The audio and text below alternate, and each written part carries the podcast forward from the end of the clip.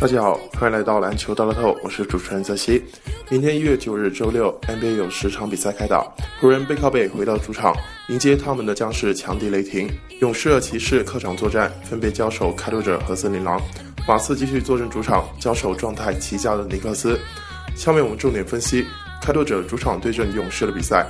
勇士上一场凭借第三节的一波流，勇士客场一百零九比八十八击溃湖人，轻松取得四连胜。汤普森三分球十三投六中，得到三十六分；格林九分十二篮板，库里十七分六助攻。明天的比赛是勇士西区三连客的第二场。库里虽然近期受到伤病困扰，但其状态并没有受到太多影响，而且库里参加了今天球队的完整训练，有望在明天对阵开拓者的比赛中不受到上场时间的限制。另外，巴恩斯在复出后的表现并没有显得很生涩。在场均二十分钟的上场时间里，拿下九分和四点五个篮板球。勇士队的阵容已经恢复齐整，他们可以以最强的阵容去挑战开拓者队。开拓者上一场闹出乌龙，导致麦克勒姆无法出战，利拉德全场二十分九助攻七篮板，发挥不俗。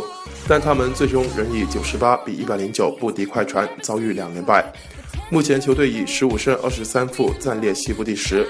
开拓者队近期受到伤病困扰，利拉德因伤缺席，对球队影响较大。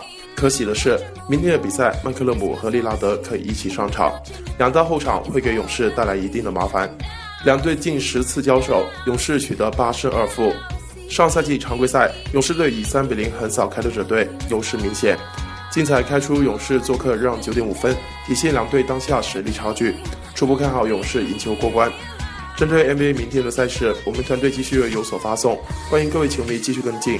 详情大家可以拨打客服热线幺八二四四九零八八二三幺八二四四九零八八二三。篮球大透，今天节目就到这里结束，我是泽西，我们下期再见。